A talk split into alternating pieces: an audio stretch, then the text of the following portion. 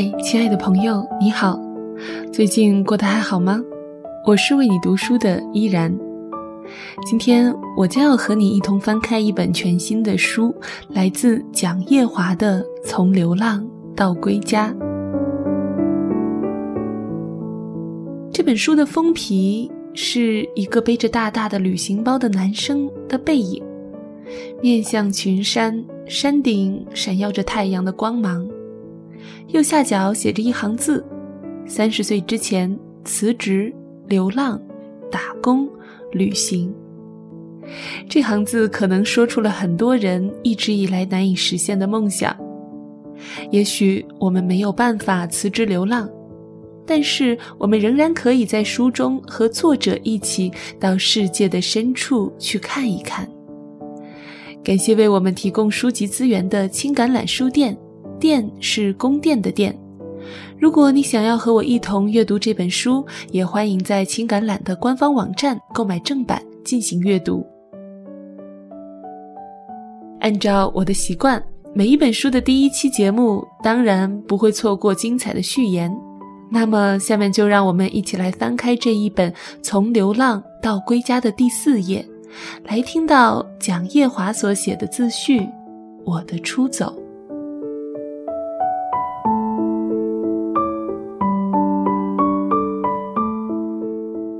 上小学时，班级里有个同学是左撇子，吃饭写字都是左手。班主任老师对他说：“你要改成右手。”那个同学不理解，问：“为什么呢？”老师告诉他：“桌子小，你用左手，别人用右手，不就挤在一起了吗？”同学很聪明，对老师说：“那把我换到右边去，不就碰不到左边的同学了吗？”老师不耐烦了，说：“班上只有你一个人头上长角，和大家不一样。”同学不得已，从此改成和大家一样用右手写字。我们的教育好像都是这样，要把每一个人都整成一样才舒服。但上帝对每个人的创造都是特别的，每个人要走的道路也是不同的。跟那个同学一样。我从小就是个不安分的人，我父亲每个月都要被老师请去学校协助教育。其实有点棱角也没有什么，只可惜我小学升初中差一分没有考上区重点，初中升高中又差一分没有考上同一所区重点，这就给了老师话题。瞧这孩子，要是以前上课听话一点，就不会差这一分了。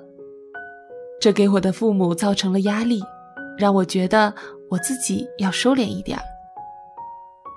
直到大学落榜后，父母意识到这个孩子将来可能就是一个普通的公司职员，不会有什么大的出息，期望少了，也就不再那么严格了。于是，本来沉寂在血液中的那些不安分因子又活跃了起来。当时我有一个理想。要去西部，去祖国最需要我的地方。这个梦想我一直怀揣了六年，一直到二零一零年三月份，我才背起背包踏上征程。不过，支持我去西部的原因不再是理想，取而代之的是对现实生活的迷茫和对未来生活的恐惧。我迷茫，自己的青春只不过是一个公共模板的拷贝。我在这个物欲横流的世界中不断沉沦着，其速度堪比蹦极。但蹦极至少还有一根绳子，在你坠入谷底时还能反弹。而我却不知道救赎我的力量在哪里。我曾经追求的自由、真理、真爱。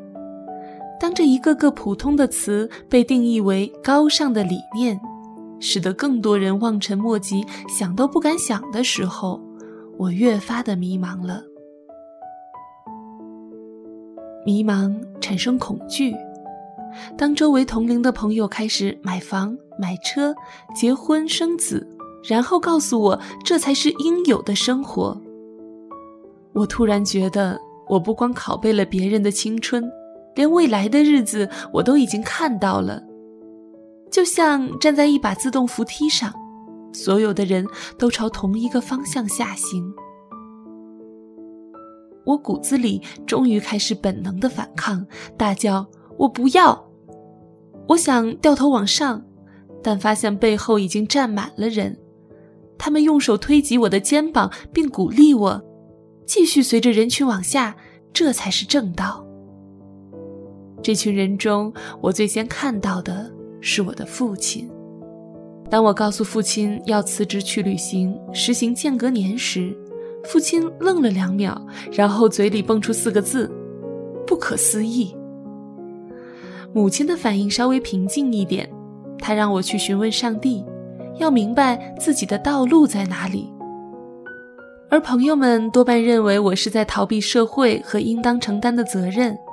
在他们的眼中，我是一个每逢节假日就不在上海的背包客，是一个去过中国十几个省的旅行者。这样的生活方式已经很出格了，不应该再想着辞掉工作去更远的地方旅行。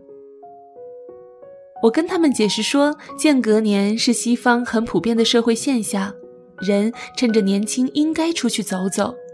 以前利用节假日的出行方式只能称为旅游，到此一游而已。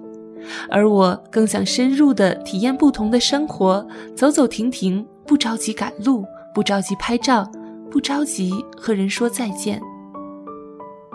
慢慢的走在陌生的街上，跟路过的每一个人说你好，蹲下来摸摸大黄狗的脑袋，采一把野花在手里。然后送给跳皮筋的孩子们。我希望用心去感受每一个地方，直到有天不再陌生，然后再背起行囊，搭上一辆开往远方的巴士，静静地开始下一段旅程。这些美好的期待换来的不是朋友们的理解，而是一顶理想主义的帽子。他们竟然笑我傻。无论各界反应如何，我最终还是出走了。医生的一纸病假单宣告了我的自由。因为心脏不舒服，我去了医院。医生看了检测报告后，草草的在病历卡上写了几行字，并没有开药，只是建议我去找心理医生。要知道，医生写字一般人是看不懂的。我拿着病历看了半天，都没有明白写了什么。于是我想，既然我看不懂，那老板应该也看不懂。我拿着病历卡给老板看，指着上面的天书说：“我得了忧郁症，想停薪留职一个月。”老板看后一脸的怀疑，那表情好像是说：“如果连你都会得忧郁症，那我们这里的人全都不要活了。”但老板是个好人。并且那段时间我心脏不舒服是真的，于是我以回老家养病为由，申请到了一个月的停薪留职。对于停薪留职出去散散心，父母就没有反对，给予了放行。妈妈帮我整理东西的时候一直在唠叨：“长这么大了还让人这么操心。”而我回答：“是你们管得太多啦。”我不用你们操心。母亲默然不语，只是把我之前一直吃的心脏药塞进包里。这药一直伴随我走到了新西兰，却再也没有吃过一次。二零一零年三月二日，我离开上海，飞往成都，开始了这段计划之外的旅行。而这段旅行。给我带来的收获也完全是计划之外的。在我的旅程中，我越来越深信，上帝如果把一个梦想深埋在人的心底，那就一定会给那个人实现梦想所需要的一切。虽然有点乌云，我还是想出发，期待一场流浪。去什么地方？远处有个声音，是谁在呼喊？让我不停盼望。就算下起大雨，我依旧能出发。选个陌生方向，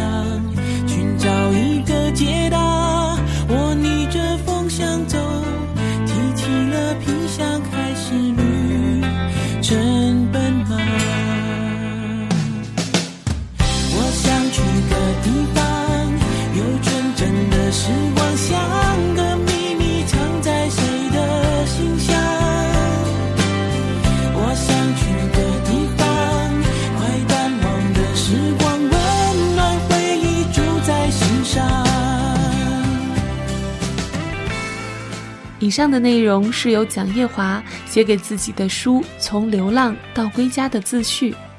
虽然刚开始他只是请了一个月的停薪留职出去旅行，但是从此便一发不可收拾。他这一走，整整走了四年。他的第一站就是成都，在下一期的节目中，我也将会和你分享蒋叶华在成都当沙发客的经历。关于沙发客，你有什么了解吗？也欢迎你留言给我。如果你也是喜欢旅行的朋友，也欢迎你留言与我分享。那么，在这本书阅读完毕之后，我同样将抽出五位听友送出这一本书。那么，想要获得送书的听友呢，可以分享这一期节目到新浪微博，并艾特三位好友。在此要再一次感谢为我们提供书籍资源的青橄榄书店，店呢是宫殿的店。如果你喜欢这本书，欢迎在青橄榄书店的官网购买正版进行阅读。如果你喜欢我的节目，欢迎在新浪微博关注 NJ 依然，或者加入我的公众微信 NJ 依然五二零。感谢您的聆听，我们下期再会。